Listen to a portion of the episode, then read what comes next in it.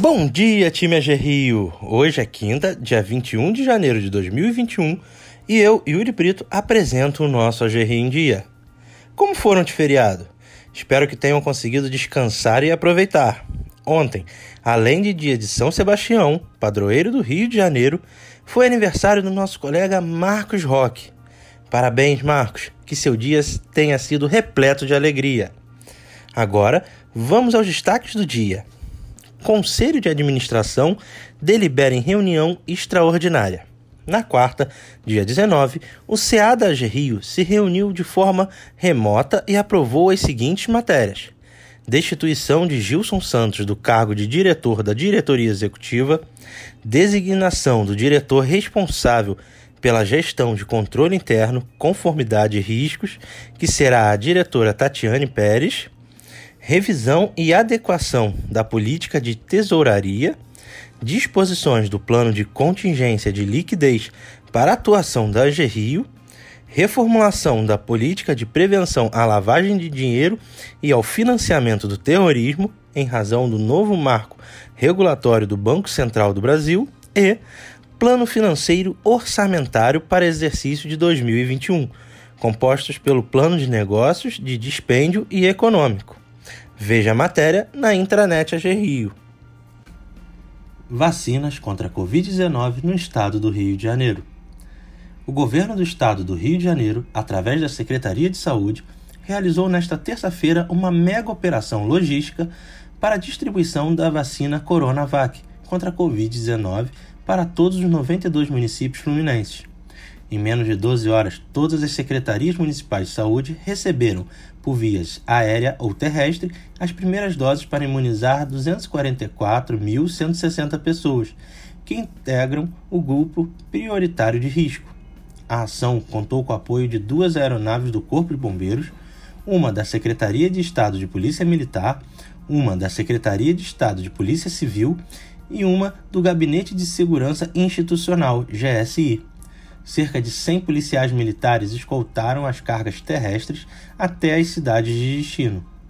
O governo do Rio de Janeiro segue o Plano Nacional de Imunização, PNI, do Ministério da Saúde, que prevê a vacinação em quatro fases prioritárias. Nesta primeira etapa, serão vacinados trabalhadores da linha de frente da saúde, idosos residentes em instituições de longa permanência institucionalizadas pessoas com deficiência a partir de 18 anos de idade, moradores de residências inclusivas institucionalizadas e população indígena vivendo em terras indígenas. As vacinas para a segunda dose, incluindo a reserva técnica, ficarão sob a gerência de, da Secretaria de Estado de Saúde, na Coordenadoria Geral de Armazenagem, CGA, para garantir que o esquema vacinal aconteça conforme o determinado pelo fabricante 21 dias após a aplicação da primeira dose. Para monitorar a vacinação, a Secretaria de Estado de Saúde criou o Grupo Técnico de Investigação de Eventos Adversos pós-vacinais para a Covid-19. A Comissão de Especialistas da Subsecretaria de Vigilância em Saúde tem a missão de auxiliar os municípios para que façam a notificação de forma correta, seguindo os procedimentos operacionais dos eventos adversos pós-vacinais graves ou inusitados. Os técnicos também vão assessorar as prefeituras na investigação dos casos, quando necessário. O objetivo é que os processos de notificação, investigação, acompanhamento e elucidação de possíveis eventos aconteçam com agilidade. O governador se reúne com bancada federal. As prioridades para o estado do Rio de Janeiro foram o tema da reunião entre o governador em exercício Cláudio Castro e 24 deputados federais da bancada fluminense na Câmara Federal, nesta quarta-feira, 21, no Palácio Guanabara.